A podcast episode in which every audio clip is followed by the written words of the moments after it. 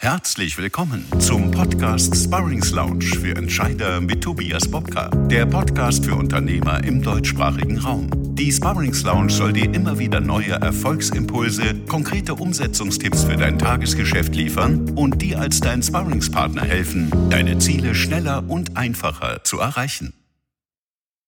Herzlich willkommen zu einer neuen Folge der Sparrings Lounge für Entscheider. Unser heutiger Gast ist Jahrgang 1968 und kommt aus Freiburg. Er sammelt über viele Jahre vielfältigste Erfahrungen im IT-Bereich, bevor er im Jahre 1999 das heute als Cryptshare Company bekannte Unternehmen gründete, das er gemeinsam mit seinem Geschäftspartner Mark Forrester führt. Er ist CEO der bis heute inhabergeführten Cryptshare AG, die in diesem Jahr bereits ihr 20-jähriges Bestehen feiert. Das inzwischen über 70-köpfige Team unterstützt heute mehr als 2000 Unternehmen mit 4 Millionen Nutzern in über 30 Ländern und wurde 2017 mit dem Cybersecurity Excellence Award für ihr Made in Germany Konzept ausgezeichnet. Über den unternehmerischen Erfahrungs- und Wachstumspfad, die Herausforderungen moderner IT-Sicherheit und viele spannende Aspekte mehr wollen wir heute mit ihm sprechen. Herzlich willkommen, Dominik Lehr. Herr Lehr, was hat Sie denn persönlich veranlasst, Ihr Unternehmen damals zu gründen? Vor allem, wie sind Sie das angegangen und wie haben Sie so persönlich die ersten Jahre nach der Gründung erlebt? Ja gut, äh, 99 haben wir die Gesellschaft damals als äh, Schwesterunternehmen der Connect-Gruppe äh, gegründet, um mhm. quasi den äh, ja, steigenden äh, die steigende Nachfrage nach Individualprogrammierung äh, besser abdecken zu können. Mhm. Ähm, das war aus diesem ganzheitlichen Ansatz äh, gegenüber unseren Kunden einfach notwendig. Und ähm, ich hatte aber natürlich seinerzeit, das war ja so im Vorgang zu dieser .NET-Blase, die ja dann 2001, 2002 sagen, ja. Schwierige Zeit, ne? platzte, ähm, immer äh, im Hinterkopf eine skalierbare Lösung zu bauen, ähm, die sich quasi vervielfältigen lässt und die sich auch über die Grenzen des lokalen Systemhauses, das wir ja damals waren in Freiburg, äh, hinaus verkaufen lassen würde. Und ähm, so äh, hat sich das Ganze dann quasi entwickelt und äh, ich war parallel dazu, also zu meiner Vorstandstätigkeit, ja noch Vertriebsleiter bei der Connect äh, mhm. Computer- und Netzwerktechnik GmbH und da bin ich nach deren Verkauf 2013 ausgestiegen, habe mich dann hauptberuflich äh, darauf fokussiert, äh, eben auf CryptShare und seitdem wächst das Ganze hier und äh, ja, heute sind wir mit knapp 70 Mitarbeitern aufgestellt und äh, ja, Stark. Kann ich mir vorstellen, gerade in der Zeit, ähm, eine Zeit, wo man, also wenn man so aus der heutigen Brille zurückdenkt, das wahrscheinlich noch gar nicht abschätzen konnte, ähm, was denn also bis heute sich überhaupt entwickelt. Ne? Eine ganz andere Zeit ja auch noch. Damals. Nein, nein, damals nein. war IT ja noch was wirklich, das war in Anführungszeichen fast Fremdes. Ja, ja, das war auch, wir haben gedacht, jetzt haben wir ein Stück Software und dann werden wir alle reich. Aber letztendlich war es dann eine sehr steile Lernkurve, gespickt mit sehr, sehr viel Realität. Und äh, ich denke, wir haben mit vielen kleinen, kleinen, kleinen Schritten ja. Ähm, was gebaut, was sich heute doch sehen lässt. Und Sie haben damals ähm, dann auch Ihren, Ihren Partner mit dazu gewonnen und dazu gewinnen können? Ja, das war 2010. Mhm.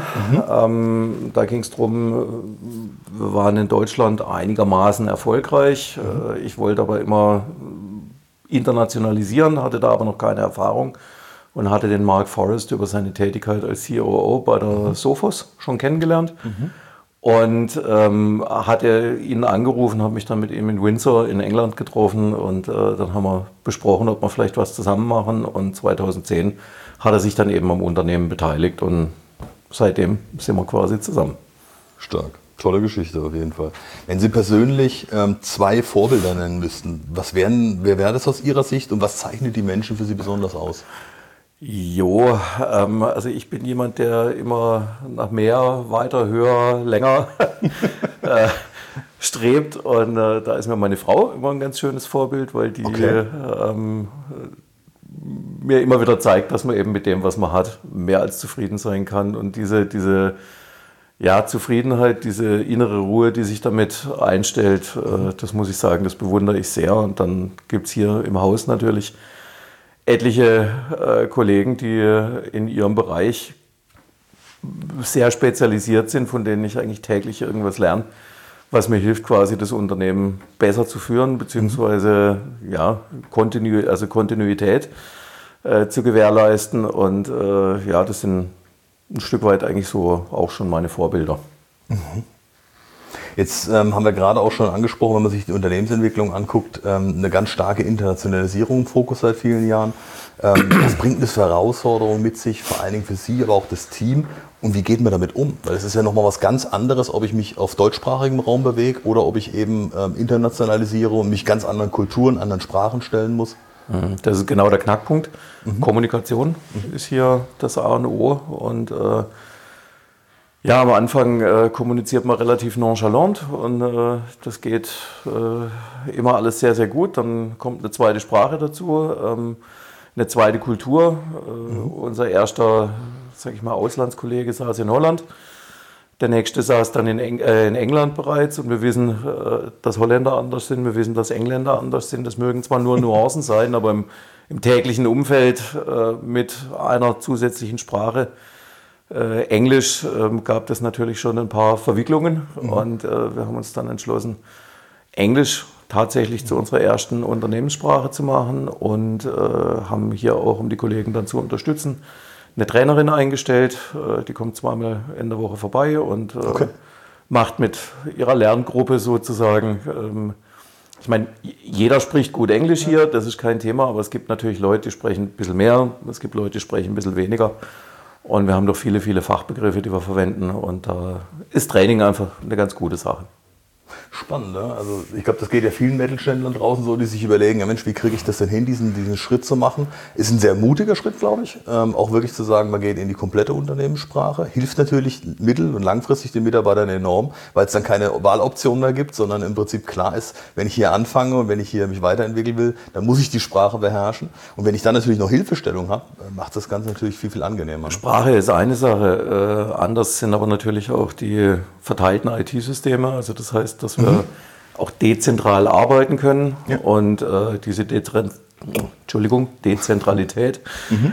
haben wir äh, durch eine sogenannte Hybrid-Cloud abgebildet. Also alle relevanten und personenbezogenen Daten halten wir selber, aber etliche Kommunikationsmechanismen haben wir quasi in äh, Cloud-Dienste überbracht. So kann jeder, egal wo er ist auf der Welt, also ich war jetzt gerade in Rumänien, Mhm. Ähm, und konnte dann in Rumänien auch hier arbeiten, auf dem Marktplatz in äh, Brasov oder Kronstadt, ja. wie als ob ich hier in der Firma gewesen wäre. Gibt ähm, ja auch den Mitarbeitern eine wahnsinnige Flexibilität, kann ich mir vorstellen. Das ist auch ein toller Anreiz. Ne? Man sagt, es ist zwar eine Eigenverantwortung notwendig, auf der anderen Seite bietet es natürlich eine enorm große Flexibilität auch. Ja, also es gibt dann aber auch die Herausforderung, hier wieder zu gucken, welche Kommunikationsformate, also wie, mhm. wie betreibt man seine Meetings, wie macht man das. Es geht natürlich sehr viel virtuell mhm. über Telefonkonferenzen oder Videokonferenzen, aber wie gesagt, äh, wenn man da eine gewisse Kultur äh, versucht zu treiben und zu entwickeln, eine Sprache spricht und äh, entsprechend flexible Systeme hat, dann ist das auch durchaus machbar.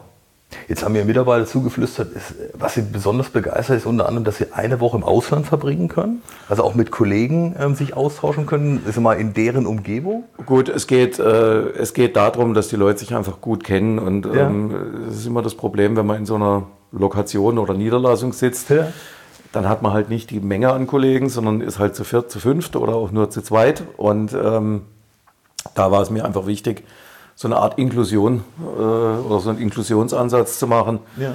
wo ähm, zum Beispiel äh, unser CFO einfach ja, eine Arbeitswoche in Holland verbringt oder unser, unser Marketingleiter einfach äh, zwei Wochen in den USA sitzt, einfach damit die Kollegen uns auch nicht nur hören und fühlen, sondern eben auch kennenlernen können und äh, dass hier ein bisschen Angleichung äh, kultureller Art auch stattfindet. Wenn wir gerade beim Thema Unternehmenskultur sind, ähm, jetzt hat Ihr Unternehmen ja die Startup-Phasen äh, gewissermaßen längst durchlaufen bei einer 20-jährigen Geschichte. Aber es drängt sich so trotzdem so ein bisschen der Eindruck auf, wenn man sich so das Bürodesign anschaut oder auch die Kommunikation, die Sie hier führen, dass dieser Startup-Geist in der Unternehmenskultur immer noch erhalten wurde. Ähm, wie, ist, wie gelingt sowas und warum ist, warum ist das so wichtig vielleicht auch? Ja gut, äh, hier sieht es zwar jetzt ganz schick aus, aber das hat eigentlich nichts mit äh, Startup zu tun, ja. äh, auch wenn das vielleicht so aufgebaut ist. Äh, Startup war eigentlich, als wir uns nichts leisten konnten und an Ikea-Schreibtischen auf schlechten, äh, teilweise selbst mitgebrachten Stühlen gearbeitet haben. Ähm, das war so die Startup-Phase, aber den Spirit haben wir uns einfach bewahren wollen. Deswegen haben wir es uns jetzt schön gemacht, wo es geht.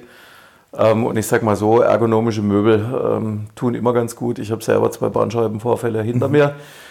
Ich habe auch zwei Kollegen, die haben einen gehabt, aber deswegen haben wir alle Tische, die wir hoch und runter fahren können, haben in sehr, sehr gute Bürostühle investiert und ja, das äh, trägt natürlich zum allgemeinen Wohnbefinden bei und uns ist sehr dran gelegen, äh, dass es unseren Kollegen gut geht oder dass es allen eigentlich hier im Raum äh, oder im Hause gut geht.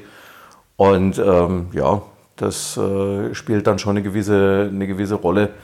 Einfach auch was den Spirit angeht, wenn man merkt, äh, das Unternehmen kümmert sich um mich, dann kümmere ich mich natürlich auch ums Unternehmen. Ja, absolut. Jetzt, jetzt gab es sicherlich auf diesem Entwicklungspfad, wenn man ihn so bezeichnen will, bis heute auch mal Schützenhilfe. Also mir fällt jetzt spontan ein, die DSGVO oder GOBD.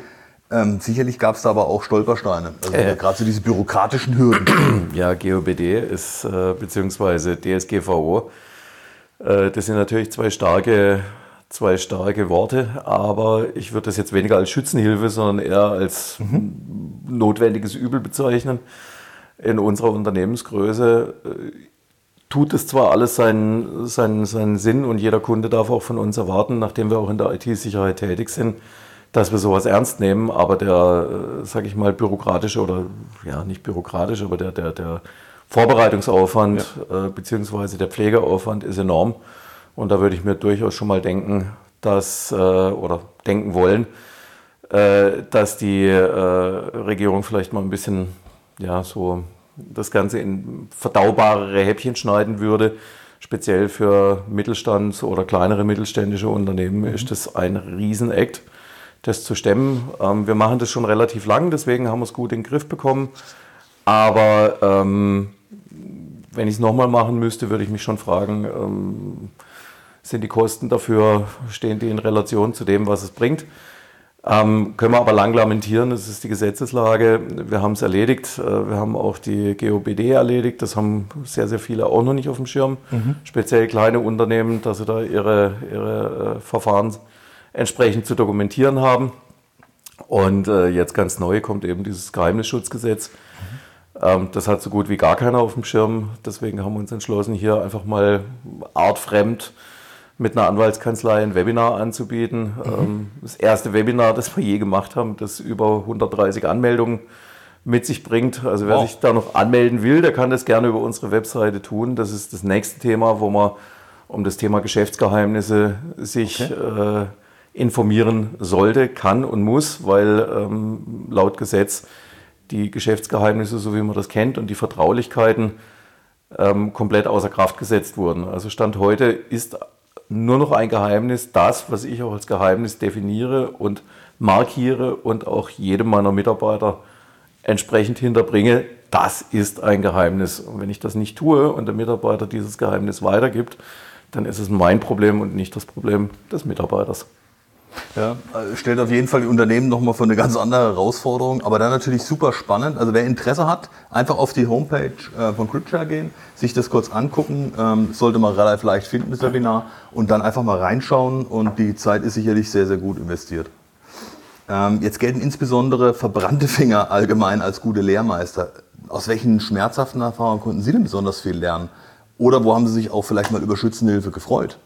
Ja gut, äh, als äh kleines inhabergeführtes und auch inhaberfinanziertes äh, Unternehmen hat man die Finger immer ganz, ganz nah an der Herdplatte. Also das heißt, äh, es ist eigentlich permanent warm. Mhm.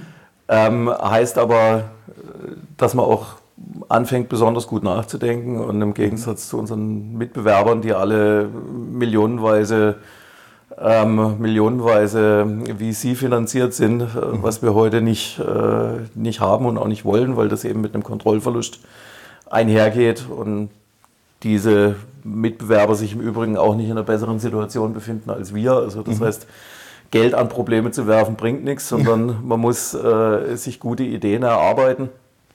Und äh, wenn man dann eben hingeht und jeden Euro wirklich dreimal poliert, um dann 20 Cent zu investieren, dann mhm. weiß man, dass diese sehr sorgfältig investiert sind. Von insofern haben wir uns die Finger nie wirklich verbrannt. Aber ich denke mal so, definitiv äh, habe ich schon einiges gelernt aus äh, früheren Partnerschaften, mhm. was ich heute nicht mehr so machen würde. Und äh, ja, Und Schützenhilfe in dem Fall, ja, DSGVO. Also wir hatten letztes Jahr einen Monat mit, äh, wo wir über 150 Neukunden aufs Mal gewonnen haben. Das war sicherlich ein schöner Monat. Getrieben und auch ein schöner Monat, aber das sind, äh, das sind sage ich mal, Peaks, die, ja. die nicht zum Standardgeschäft gehören. Und äh, da freut man sich drüber, aber die nimmt man, die nimmt man sonst mit. Stark. Ist es so, wenn man mal auf das Thema Mitarbeiter ganz kurz schwenkt, ist es auch so, dass Sie sagen, ähm, es hat sich auch die Art, Mitarbeiter zu finden, verändert? Ja, definitiv. Okay. definitiv. Ähm, wir haben äh, glücklicherweise ein gutes Arbeitgeberbranding. Mhm. Also wir machen sehr, sehr viel wie, wie Hansefit, Jobrad, was ja, ja auch eine Freiburger Erfolgsgeschichte sagen, ja. ist. Ähm, und äh, auch sonstige, ja, also wir machen Team-Events, wir machen, mhm. ich, wenn ich jetzt unser ganzes HR-Programm hier aufzähle, dann wird das ein bisschen zu weit. Oh, das führt zu den ersten Bewerbungen heute schon. ja, ja. ähm, das hilft.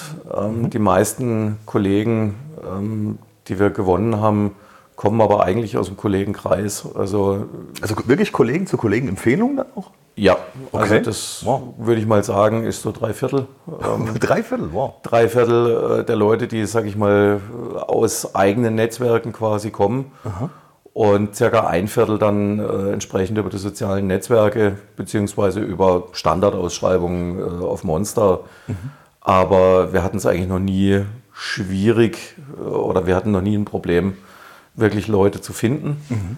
Ähm, manchmal dauert es ein bisschen länger, wenn man irgendeinen ganz, ganz speziellen Skill oder ein ganz, spezielle, äh, ganz spezielles Anforderungsprofil hat. Aber ähm, ja, man muss halt immer gucken, ob die Kultur, die einer mitbringt, ähm, zu uns passt. Das und äh, uns, also mir ist letztendlich die fachliche Qualifikation nicht ganz so wichtig wie die äh, wie soll man sagen, die, die, die äh, persönliche Qualifikation. Ähm, kulturelle Code, der in einem sitzt so ein bisschen. Ja, so das, das, das Wertekonzept, ja. ähm, weil ich sag mal, ich kann Kenntnisse fachlicher Art kann ich jederzeit lernen oder so. jemand beibringen ja. oder er kann sich selber beibringen, äh, wenn er autodidaktisch entsprechend geprägt ist, aber eine, eine, eine soziale Intelligenz, die ist halt sehr schwierig mitzukriegen und ja, ich freue mich immer äh, zu sagen, wir haben jetzt 70 Kollegen eingestellt und da ist kein einziger voller Apfel dabei. Wow.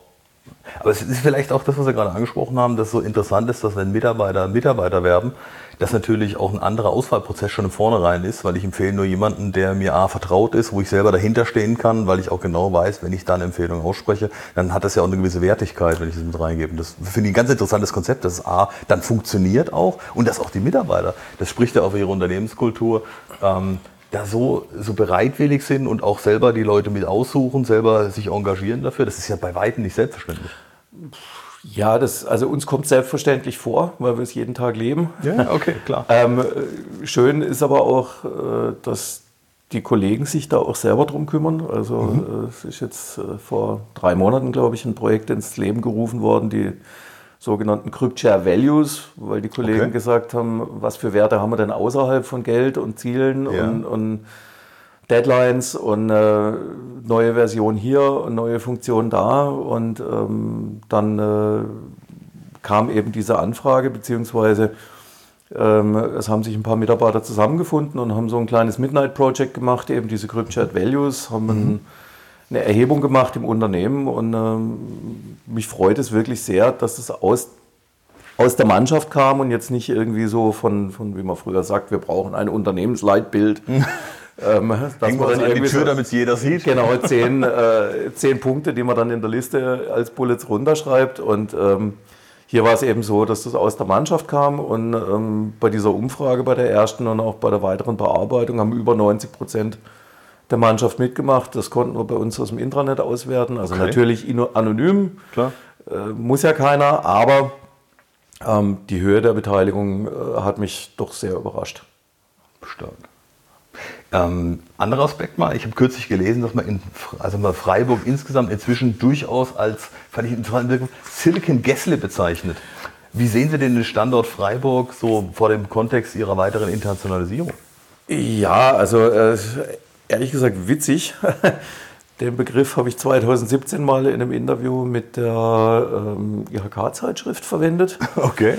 Und äh, finde find ich witzig, dass sich das gehalten hat. Mir ging es eigentlich darum, dass man eben aufgezeigt hat oder dass ich aufzeigen wollte, dass neben äh, Silicon Valley und Berlin, das sich ja gerne als Silicon Alley bezeichnet, mhm. ähm, wir auch hier durchaus eine badische IT- und Unternehmenskultur haben, ähm, die, die eben ähm, auch interessante Firmen hervorbringt. Mhm. Und äh, daher das, lag das Gäsle als Badener mir natürlich sehr nahe.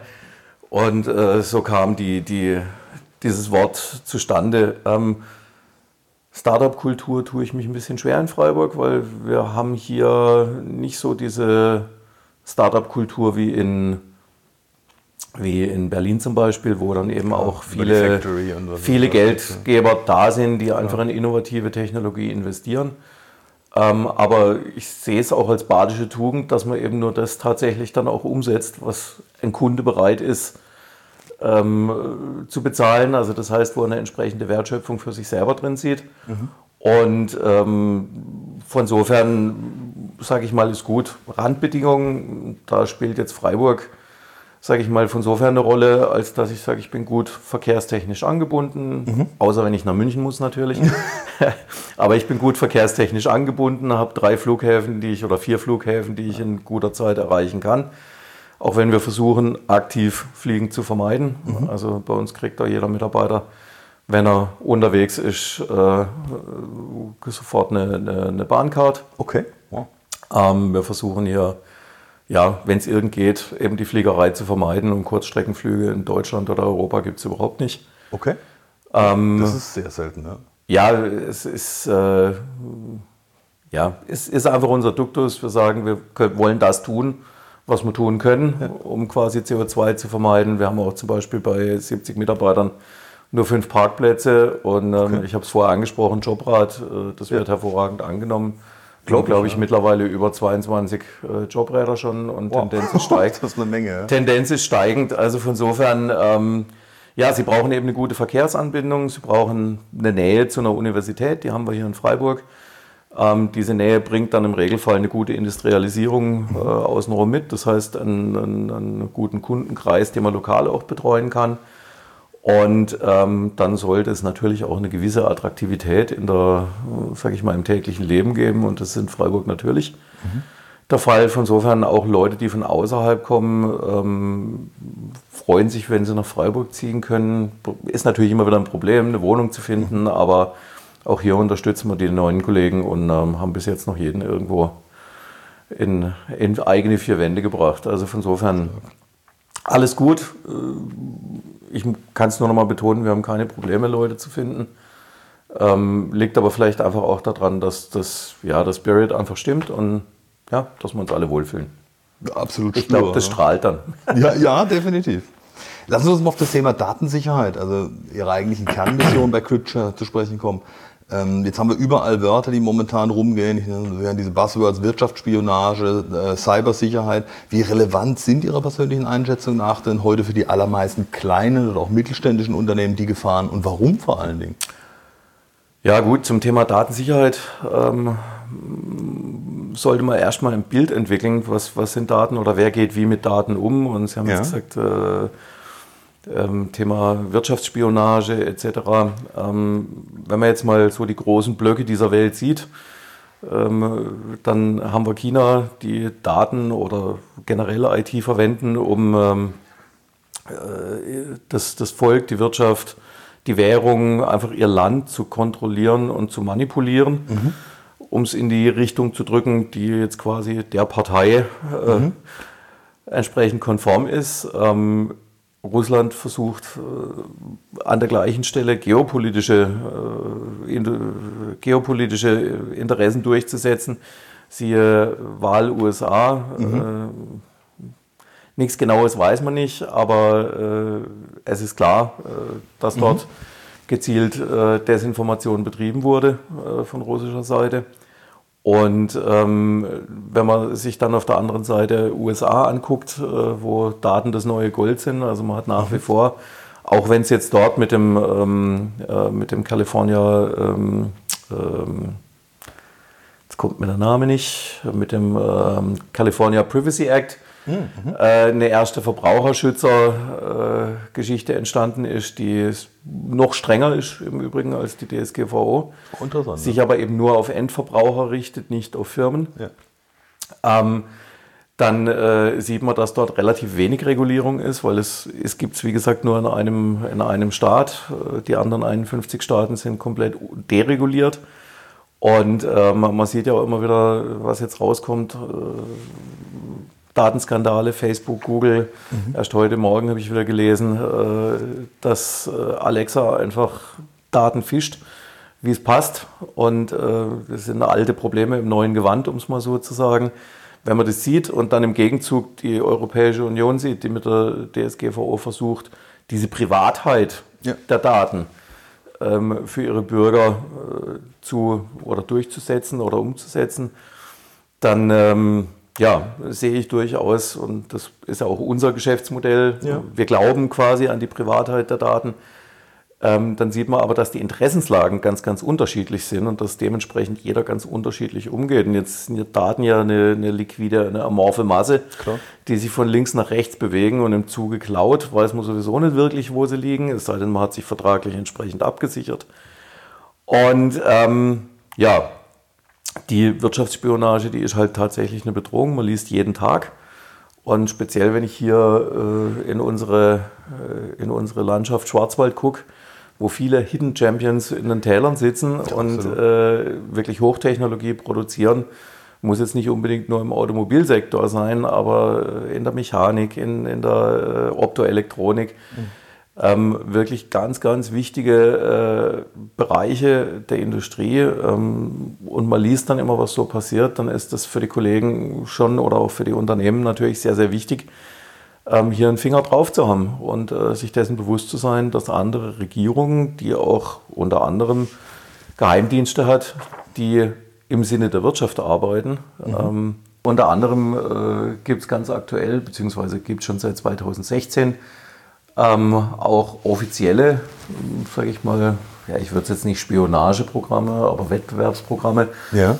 In den USA zum Beispiel, da gibt es ein ähm, sogenanntes oder das sogenannte Advocacy Center, das ähm, an der äh, an dem ähm, Handelsministerium, mhm. äh, der, der Vereinigten Staaten hängt und in deren Mission Statement äh, auf ihrer Webseite, wo man sich als US-amerikanisches Unternehmen hinwenden kann, steht ganz klar, äh, dass es darum geht, äh, unter anderem äh, US äh, Authorities, also mhm. Äh, Regierungsstellen, äh, zu koordinieren bei der Beschaffung von Informationen, die es helfen oder die amerikanischen Unternehmen helfen, internationale Ausschreibungen und internationale Handelsverträge zu gewinnen. Und da kann man dann schön seine Wettbewerber eintragen, da kann man eintragen, worum er, also, worum er entsprechend bietet und äh, ja, dieses Advocacy Center hat dann die Möglichkeit, auf Informationen von NSA, FBI, CIA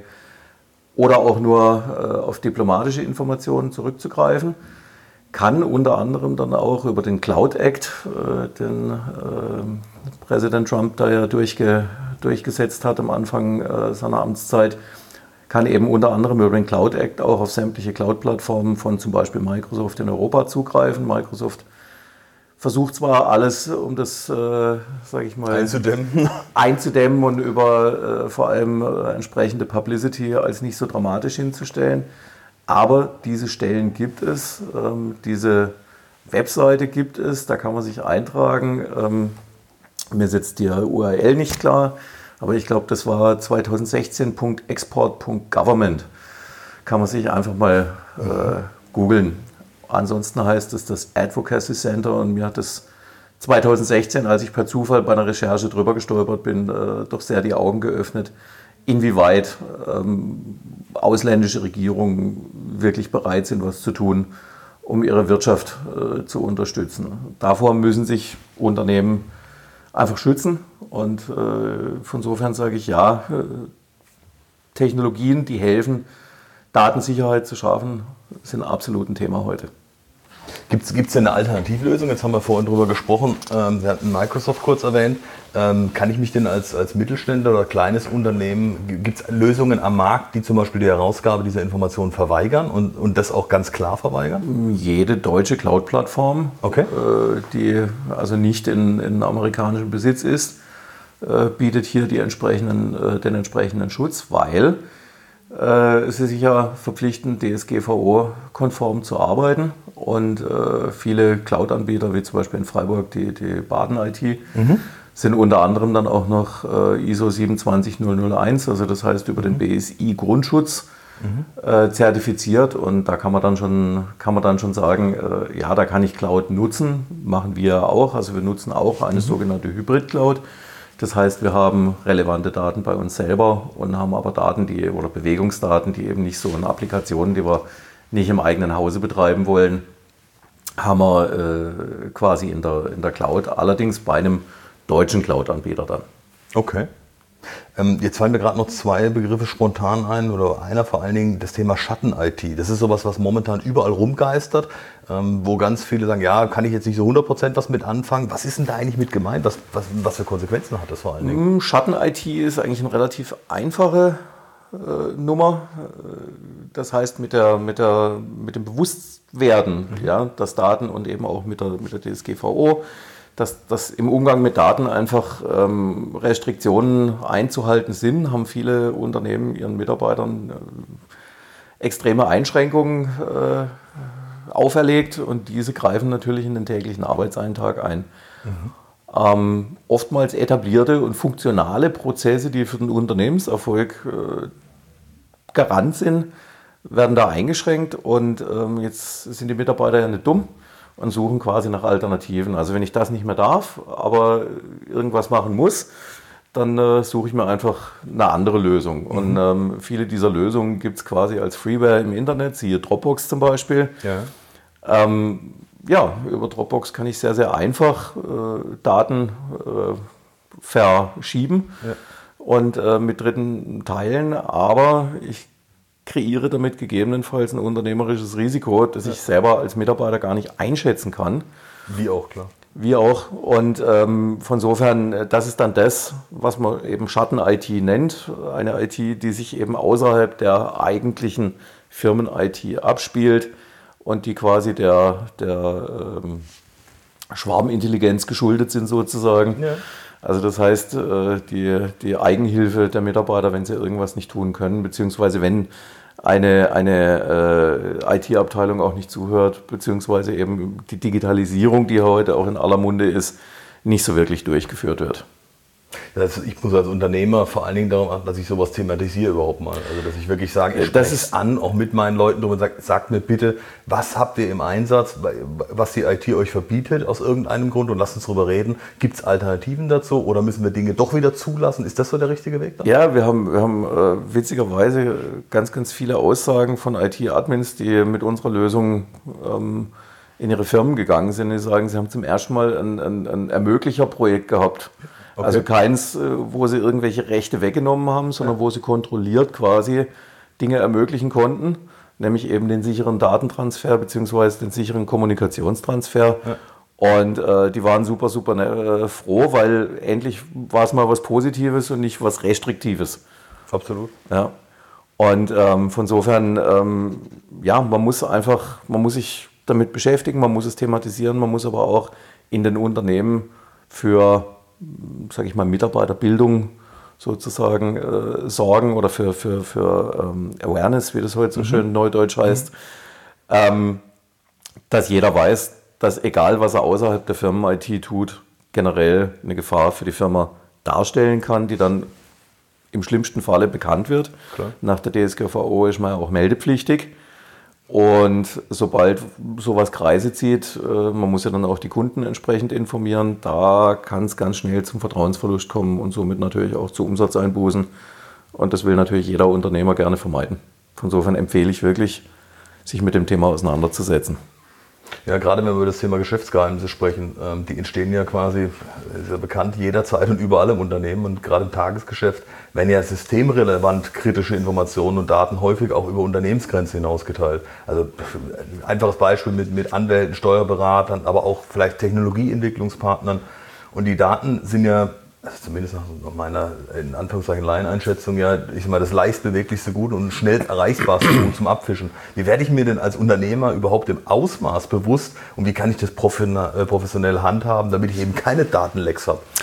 Also im Regelfall weiß eigentlich jeder Unternehmer heute um den Wert seiner Daten und dass er da mhm. was, dass er da was tun muss. Hat ja im Regelfall auch irgendeinen Delegaten, wie zum Beispiel eben einen IT-Leiter. Mhm oder ein IT-Admin, äh, der dafür zuständig ist. Jetzt ist aber nur das Problem, dass natürlich im Eifer des Gefechts, wenn dann ganz schnell irgendwas noch getan werden muss oder wenn irgendeine Frist droht oder irgendwas einfach schnell gehen muss, ähm, solche Restriktionen oder Hürden dann auch mal übersprungen werden und da genau entsteht äh, dann das Risiko. Also ich empfehle eigentlich immer, überhaupt kein großes Bohai zu machen, sondern eine Lösung wie zum Beispiel CryptShare einzuführen, um, sage ich mal, wenn ich schon Daten austausche, diese Daten eben kontrolliert und gesichert austauschen kann mhm. und einen entsprechenden Nachweis auch habe, wie die Daten an wen, wann, wo gegangen sind. Das äh, hilft dem Mitarbeiter, das hilft aber auch dem Unternehmen an sich, mhm. einfach um hier äh, Compliance abbilden zu können. Okay. Andere provokante Frage vielleicht auch, ein Jahr DSGVO, viel Lärm um nichts oder befinden wir uns erst am Anfang des Veränderungsprozesses, der mit der DSGVO angestoßen worden ist? Ja, das ist, glaube ich, so ein bisschen eine, eine länderspezifische äh, ja. Sache, ähm, wo in Holland äh, im Mai 2018 alle fertig waren, äh, hat man in Belgien gesagt, okay, jetzt müssen wir damit anfangen, uns zu beschäftigen. Okay. Aber wenn wir es mal auf Deutschland äh, umbrechen wollen, so glaube ich, dass sich mittlerweile gut 80 Prozent der Unternehmen damit beschäftigen. Okay. Gelöst haben es sicherlich ganz viele noch nicht, weil es auch in großen Unternehmen, aber auch in kleinen, einfach ein enormer Kraftakt ist, an dem man halt permanent arbeitet. Mhm. Aber ähm, man sieht jetzt, dass eben erste Strafen verhängt werden, zwar nicht so dramatisch wie im Ausland. Also Portugal hat, glaube ich, die erste Strafe verhängt an eine Klinik, der Patientendaten verloren gingen. Das waren damals 600.000 Euro. Mhm. Ähm, British Airways hat jetzt äh, gerade einen, einen Riesenfall an der Backe. Ähm, aber wenn man sich jetzt mal den, den ähm, Fall von dem Lieferdienst, in, äh, der jetzt jüngst durch die Presse ging, in Berlin anguckt, 150.000 Euro ist jetzt schon nicht nichts. Ja, das ist mhm. nicht wirklich viel, aber setzt, aber ein, deut setzt ein deutliches Zeichen, vor allem weil das Ganze eben auf Verbraucherbeschwerden basiert hat. Ähm, von insofern, wenn die Verbraucher sich äußern, dann wird die Behörde auch tätig. Und ähm, ich denke, das wird jetzt äh, wesentlich mehr werden. Neulich ging mal durch die Presse, dass äh, in den nächsten zwei Jahren äh, hohe Millionenstrafen äh, zu erwarten sind. Mhm. Also von insofern, ich denke mal, da, da hat sich jetzt eine Eigendynamik gegeben, wobei ich glaube, dass in Deutschland über die Kultur, die wir haben, hier äh, viel, viel Eigenkontrolle auch stattfindet und ähm, versucht wird zu vermeiden, mhm. dass der eigene Name da in die Presse kommt. Und ähm, von insofern bin ich mal davon überzeugt, dass die meisten der Unternehmen da ordentlich mit umgehen. Jetzt habe ich die Tage erst gelesen und das hat mich wirklich fasziniert, dass 41 Prozent der Datenpannen in Deutschland scheinbar durch versehentliches Versenden von E-Mails an falsche E-Mail-Adressen verursacht werden. Ähm, jetzt kommen wir mal auf Ihre Cryptshare-Lösung äh, vielleicht ganz konkret zu sprechen im Tagesgeschäft. Hilft die, die Datensicherheit genau da zu verbessern? Ähm, ja, also ich, die Zahl kenne ich jetzt so nicht, aber ähm, wenn man sich unsere Lösung anguckt, ähm, hilft sie in der Tat. Ja. Weil sobald Sie über Cryptshare was verschicken, ähm, haben Sie ein sogenannt, äh, oder haben Sie ein Einmalpasswort, mhm. das Sie Ihrem Transfer quasi mitgeben und dieses einmal, ohne dieses Einmalpasswort kann quasi der falsch adressierte gar keinen, also kommt gar nicht an die, an die Information. Mhm.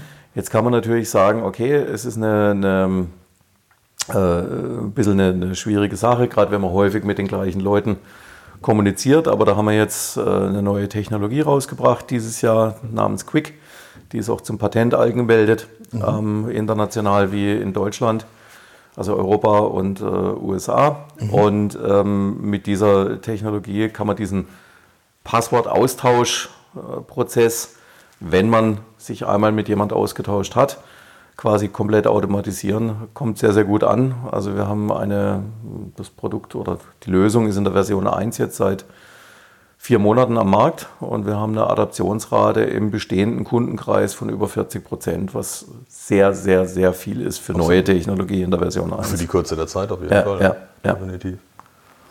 Wenn man das mal auf den Punkt bringen würde, ähm, wo unterscheiden Sie sich speziell mit GripShare am Markt? Also gerade wenn man so in Richtung Wettbewerber schielt, wo hat der Kunde bei Ihnen den Vorteil?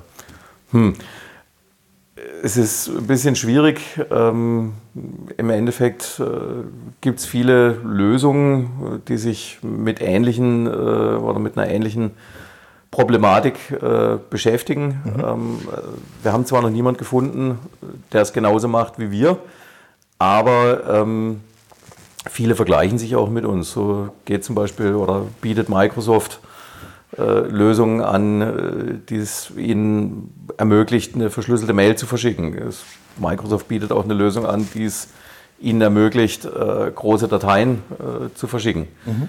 Ähm, das ist allerdings sehr, sehr, sehr speziell, sehr aufwendig vom Preis her und auf der anderen Seite auch außerhalb dieser, dieser Microsoft-Föderation. Also das heißt, außerhalb äh, eines geschlossenen Netzwerks ähm, sehr, sehr, sehr schwierig. Also wo wir uns wirklich unterscheiden, ist in der Schnelle der Adaption unserer Lösung. Das heißt, wir haben jetzt neulich erst einen Kunden gehabt aus der Schweiz, der hat ähm, äh, unsere Lösung runtergeladen, installiert äh, und war innerhalb von vier Stunden online. Also das heißt, konnte seinen Mitarbeitern die Lösung innerhalb von vier Stunden on-premise zur Verfügung stellen.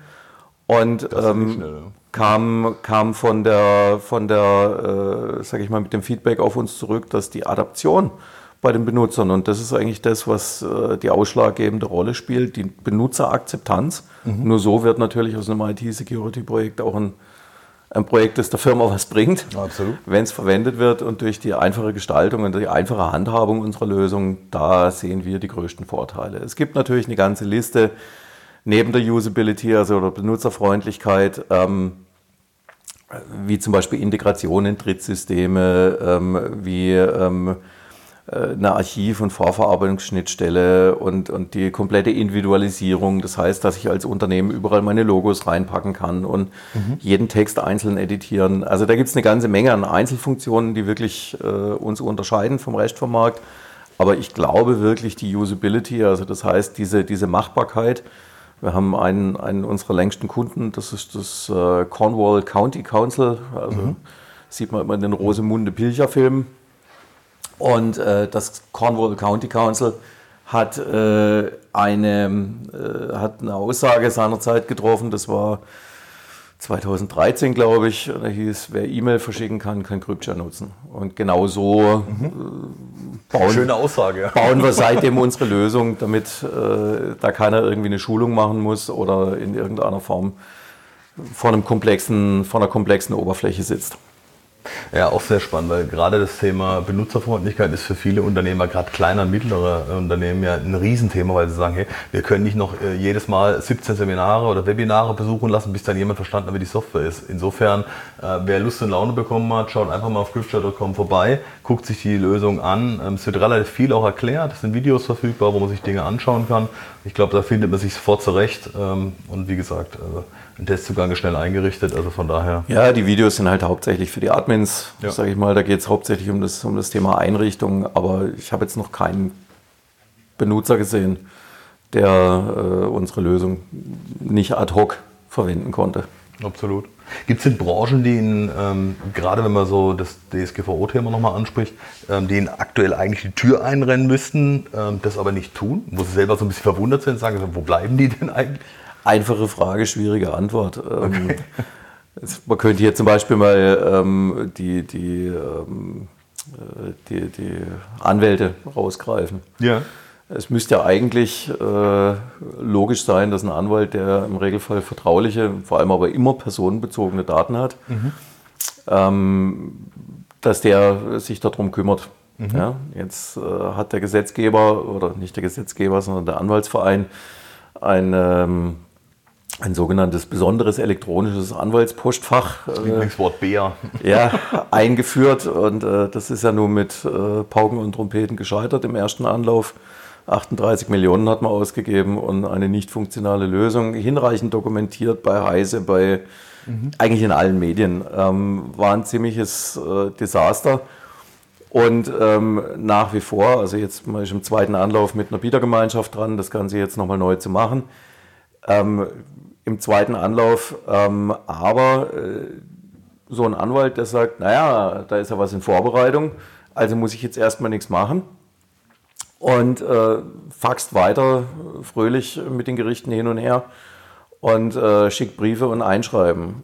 Was mich an dem ganzen Thema aber besonders stört, ist, dass der eigentliche Nutznießer, den es geben sollte, bei so einem elektronischen Anwaltspostfach, nämlich der Klient, also quasi der, der Endkunde, da komplett außen vor gelassen wird. Also es geht ausschließlich um die Behördenkommunikation, will heißen Gerichte, Anwälte. Ja. Und ähm, ja, der äh, letztendlich Leidtragende oder der Beklagte oder der Kläger, mhm. die dürfen sich weiter auf Post oder auf den Fax freuen. Und äh, das ist einfach nicht mehr zeitgemäß. Und äh, da sollte man doch eigentlich meinen, dass man irgendwie eine Lösung schaffen könnte, die umfassender wäre. Aber äh, ja, ist auch ein bisschen ein Problem, weil wenn es dann ganz, ganz umfassend wird und nach der reinen Lehre ähm, in Deutschland da gerne dann sofort ein Overengineering betrieben wird. Also da wird ein Monsterprojekt aufgeplant. Ich meine, man sieht schon 38 Millionen. Das Verrückt, ist nicht ganz klein. Und ähm, die, äh, sage ich mal, Branche organisiert sich eigentlich kom äh, komplett anders. Also das heißt, äh, man versucht kleine machbare Entwicklungsschritte äh, zu, zu planen bzw. auch zu, zu liefern. Mhm. Man versucht große, komplexe Anwendungen in kleine, verdaubare äh, Stückchen zu gießen.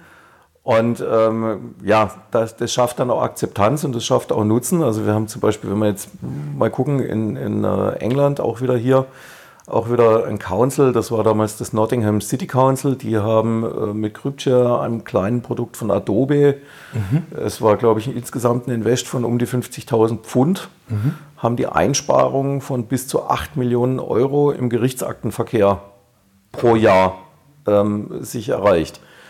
Mm, das lag daran, dass die früher die sogenannten Court Bundles, also die Gerichtsakten, in äh, zwölffacher Form haben ausliefern müssen, mhm. speziell an die Familiengerichte, weil da gibt es dann Beisitzer, da gibt es mhm. äh, die gegnerischen Anwälte, da gibt es die Richter, da gibt es die Schöffen.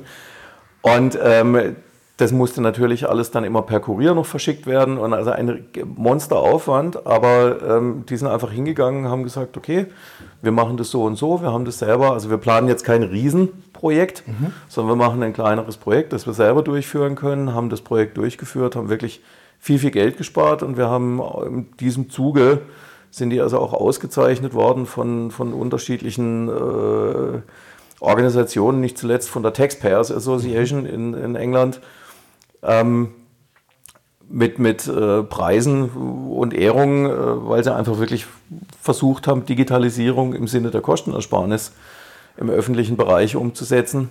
Und äh, wir haben natürlich noch ein paar andere Kunden über mhm. diese Erfolgsgeschichte gewonnen. Zeigt aber, dass man in anderen Ländern pragmatischer vielleicht mit so, einer, mit so einem Thema umgeht. Mhm. Ja, es gibt glücklicherweise andere Branchen. Also wir haben auch hier wieder vielleicht eine Freiburger Erfolgsgeschichte, die äh, KZVBW, äh, das ist die Kassenzahnärztliche Vereinigung mhm. äh, Baden-Württembergs.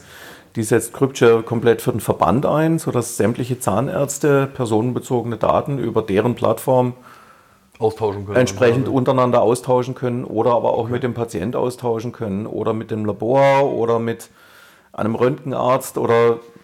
was auch immer. Ja. ja. Und da gibt es also wirklich speziell im Bereich Gesundheitswesen einen wesentlich höheren Drive als jetzt im Bereich äh, der Juristerei, die da wirklich ja, eher auf Papier und auf Faxe vertrauen, was ich ein bisschen rückwärts gewendet finde. Aber mhm. Auch hier wieder äh, Freiburger machen es vor, also Friedrich Graf von Westfalen oder mhm. Nerik Braun und Sozien. Ähm, es gibt auch mhm. andere Beispiele, die sich quasi dann selber helfen. Jetzt haben Sie mit Ihrer ähm, wirklich bundesweiten Pro Bono-Aktion für Schulen unter öffentlicher Trägerschaft für richtig Schlagzeilen gesorgt. Was hat Sie denn zu dem Schritt veranlasst und welche Mission treibt vielleicht auch Sie und Ihr Team dabei an? Also warum gerade Schulen? Ja, Mission ist jetzt so ein ganz großes Wort, das lassen wir lieber mal weg. Im Endeffekt äh, haben sich ein paar äh, Kollegen mal unterhalten. Ich stand da auch dabei und ich habe mich so geärgert, weil ich habe kein WhatsApp. Ja. Und äh, der Klassenlehrer meines Sohnes hat aber immer WhatsApp-Nachrichten äh, versucht an mich zu schicken und hat mir dann immer gesagt, wenn ich irgendwas nicht mitbekommen habe, ich habe doch WhatsApp geschickt. Und dann habe ich immer gesagt, äh, hallo? Aha. Also mein Sohn war, by the way, 14. Ähm, Lehrer dürfen WhatsApp gar nicht verwenden, um mit ihren Klassen Aha. zu äh, kommunizieren, solange die unter 16 Jahre alt sind. Aha. Und ähm, ja, so habe ich oder haben wir halt uns überlegt, was können wir denn tun, um den Schulen quasi zu helfen, im Zuge der angespannten Budgetlage ähm, DSGVO-konform äh, kommunizieren zu können. Mhm. Und dann kam eben mal so die Idee auf, ha, können wir doch Crypture for Schools machen. Und ähm, ja, das haben wir in äh, Deutschland und Holland dann einfach mal initiiert. In Holland sind wir deswegen auch für einen Preis nominiert worden. Mhm. Ähm, dort wird es sehr, sehr stark angenommen. In Deutschland läuft es momentan ein bisschen schleppend, auch wenn Sie sagen, Schlagzeilen gab es, aber ähm, die Trägerschaft der IT äh, liegt ja nicht bei den Schulen selber, sondern mhm. meistens bei Landratsämtern. Und die Landratsämter genau. sind immer sehr, sehr froh, wenn sie ihre Berufsschulen, ihre Gymnasien äh, mit unserer Lösung ausstatten können. Ähm, aber eine Schule selber so anzusprechen, macht an der Stelle keinen Sinn, sondern wir adressieren hier wirklich die, die Trägerschaft. Und im Endeffekt geht es uns darum, wir sind alle Eltern beziehungsweise waren selber in der Schule ähm, und ähm, ja, wir wollen einfach gern einen kleinen Beitrag leisten, mhm. um äh, es den Schulen ein bisschen einfacher zu machen. Lass uns noch mal ganz kurz für unsere Zuhörer zusammenfassen. Warum lohnt sich denn ähm, jetzt gerade für Unternehmen, also kleine und mittelständische Unternehmen, der Einsatz von CryptShare? Wie, wie, einfach ist es vor allen Dingen, wie schnell kann denn jemand starten? Wenn jetzt jemand auf die Idee kommt und sagt, Mensch, finde ich toll, Lösung ist, klingt interessant, schaue ich mir auf der Webseite an, wie schnell kann jemand loslegen? Wenn Sie als Unternehmen ad hoc vertrauliche oder personenbezogene Daten, egal mit welchem Empfänger, irgendwie austauschen wollen, ähm, dann passt unsere Lösung in jedem Fall. Mhm. Ja. Ähm, speziell eben die Benutzerakzeptanz, vorher ein bisschen ausgeführt, äh, erzeugt einfach einen super schnellen Erfolg auch. Und ähm, mit einem unverbindlichen Test für 21 Tage können Sie auch bei uns auf dem Demosystem sich einfach mal angucken, ausprobieren. Mhm. Und natürlich ist es äh, sehr attraktiv, weil wir bieten Lösungen an, äh, ab wenn Sie einen als kleines Unternehmen äh, unsere, unsere äh, Cloud-Lösung verwenden wollen mhm. und eben nicht äh, vor Ort on-premise installieren, äh, dann können Sie anfangen ab 5 Euro im Monat und das, äh, da verschicken sie, sage ich mal, ein, ein Einschreiben heutzutage dafür, das ein bisschen größer ist. Also von insofern nicht die Welt. Gibt also keine Ausrede mehr, es nicht mehr einzusetzen. Nicht wirklich, nein. Ähm, kommen wir noch mal ganz kurz zurück auf den, auf den aktuellen Status quo im Unternehmen. Ähm, wo liegen denn aktuell oder auch in naher Zukunft so die unternehmerischen Herausforderungen? Wo sagen Sie, Mensch, das müssen wir jetzt angehen? Das sind so die Dinge, die wir auch mit den Mitarbeitern gerade diskutieren. Wir hatten jetzt vorhin die Stichworte so Internationalisierung, Unternehmenskultur. Ähm, was, sind, was sind so Dinge, die Sie gerade umtreiben und sagen, was sind die nächsten Herausforderungen? Jo, wir haben also so in den letzten zwei Jahren eigentlich die Herausforderungen ähm, oder nicht heraus, wir haben den Grundstein fürs weitere Wachstum mhm. äh, gelegt, indem ich äh, konsequent daran gearbeitet habe, ein Management-Team aufzubauen. Mhm. Will also heißen, wir haben Leute von extern eingestellt, wir haben Leute intern ausgebildet. Ähm, der WVIB in Freiburg äh, hat eine ganz nette Schulung dazu. Äh, heute Mitarbeiter, morgen Führungskraft. Ähm, das haben wir gerne genutzt und wir haben eben auch ein, ein, ein ähm, Management Experience Programm mhm. mittlerweile ins Leben gerufen, sodass wenn Kollegen sich ein bisschen weiterentwickeln wollen, ähm, dass die quasi ein halbes bis ein Jahr durch unterschiedliche Stationen laufen können, um äh, sich quasi fortzubilden, beziehungsweise eben irgendwann auch Manager zu werden, beziehungsweise Führungskraft. Mhm. Ähm, Hing aber auch dazu ähm, oder hing aber auch zusammen zum Beispiel mit dem Thema DSGVO, mit den ganzen mhm. Compliance-Themen. Wir sind gerade in der 27001 Zertifizierung ähm, und äh, das sind alles Themen, die müssen einfach abgehakt und erledigt sein, damit wir dann den nächsten Wachstumsschritt machen können. Und äh, Wachstum heißt an der Stelle immer Vertrieb, mhm. das heißt Kommunikation, Product Positioning und eben die Weiterentwicklung unserer Lösung. Und hier sind natürlich die Herausforderungen, dass wir über limitierte Ressourcen verfügen. Das heißt, Klar. wir essen nur das, was wir auch tatsächlich jagen. Mhm. Ähm, bauen aber deswegen, meine ich, auch die bessere Lösung und treffen die sorgfältigeren Entscheidungen als unsere Marktmitbewerber, äh, die äh, zum Beispiel in Holland äh, nicht größer werden können als wir, obwohl sie viele Millionen Euro an Venture Capital eingenommen haben. Mhm. Ähm, wir müssen einfach sorgfältig wirtschaften, ist aber auch eine badische Tugend. Ähm, gib nie mehr aus, als dass du Geld einnimmst. Mhm.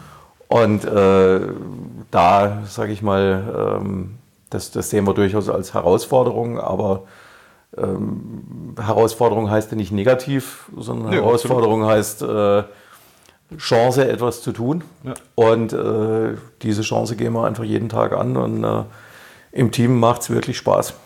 Klasse. Ähm, jetzt kann ich mir vorstellen, dass der eine oder andere Lust bekommen hat, ähm, auf die Company, auf, auf die Philosophie, die dahinter steckt, sich ein bisschen informieren möchte. Ähm, in welchen Bereichen suchen Sie denn aktuell noch Verstärkung, gerade um diese Herausforderung anzugehen? Ähm, also wir suchen eigentlich überall. Wir haben, okay. glaube ich, momentan zwölf Stellen auf dem, wow. auf dem Web. Okay. Äh, Im Bereich Vertrieb, im Bereich Qualitätssicherung, im Bereich äh, Support, im Bereich ähm, Entwicklung. Äh, wir suchen aber auch zum Beispiel noch eine, eine Personalreferentin. Okay. Oder Referentin, muss ja. man ja sagen. Äh, MWD, also männlich-weiblich männlich, divers. Egal wie, Hauptsache motiviert. Egal wie, Hauptsache motiviert. Also äh, wir stehen absolut für Diversity und äh, würden uns, ja, freuen uns auf jede Bewerbung und äh, antworten auch schnell, weil das gehört auch dazu, dass man nicht wochenweise dann äh, zuwarten muss, bis man eine Aussage bekommt, ob man Klar. nur eingeladen wird oder nicht. Und da haben wir einen sehr guten Prozess gebaut, war eben auch wiederum ja. die letzten zwei Jahre maßgeblich unser Onboarding, Preboarding, mhm. Einführung ins Unternehmen, äh, die, die Ramp-up-Phase, also quasi ja. wie schnell kann ein Mitarbeiter bei uns tatsächlich ähm, aktiv und nützlich tätig werden. Und ähm, ja, das haben wir, denke ich mal, sehr, sehr gut geregelt und von insofern darf jeder gern auf www.crypture.com unter Karriere nachsehen. Super. Zwei persönliche Fragen zum Abschluss. Ähm, welches persönliches Zielfoto haben Sie denn für Silvester diesen Jahres? Gibt es sowas, wo Sie sagen, das ist so mein Zielfoto, was ich mir vorstelle, wo ich mich wiederfinden kann? Ach, eigentlich keins. Also wir wachsen und alles drum und dran und wunderbar, aber wir sind gerade so gut auf dem Weg, dass irgendwie keiner Richtung Ziel gucken mag. Ja. Und ähm, ja, Zielfoto, großes Wort, aber wir haben immer so die, die Christmas Party am äh, Jahresende. Oh, und da fiebern jetzt alle hin. Und da fiebern irgendwie alle hin. Und wenn das dann vorbei ist, dann nehmen wir uns alle ein paar Tage Auszeit und dann geht es im neuen Jahr wieder mit neuem Elan los und weiter. Wir haben kräftige Wachstumsziele, wollen nächstes Jahr oder 50 bis 70 Prozent zulegen. Und äh, ja, das ist, sage ich mal so, eigentlich, ist, eigentlich liegt mein Zielfoto schon im nächsten Jahr. Klasse. Wie gelingt Ihnen denn persönlich der Spagat? Ähm, zum einen äh, zwischen dem eingespannten Unternehmer, aber auch dem Privatleben, auch gerade so das Thema Ausgleich und äh, persönliche Kraftquelle. Hm. Ich habe mal in einem Schulmuseum in England einen Satz auf einer Tafel gelesen, ähm, der da mit Kreide hingeschrieben war, der das ganz gut beschreibt. Ähm, es geht nicht darum, das zu tun, was man liebt, sondern das zu lieben, was man tut. Ähm, kann man jetzt sehen, wie man will.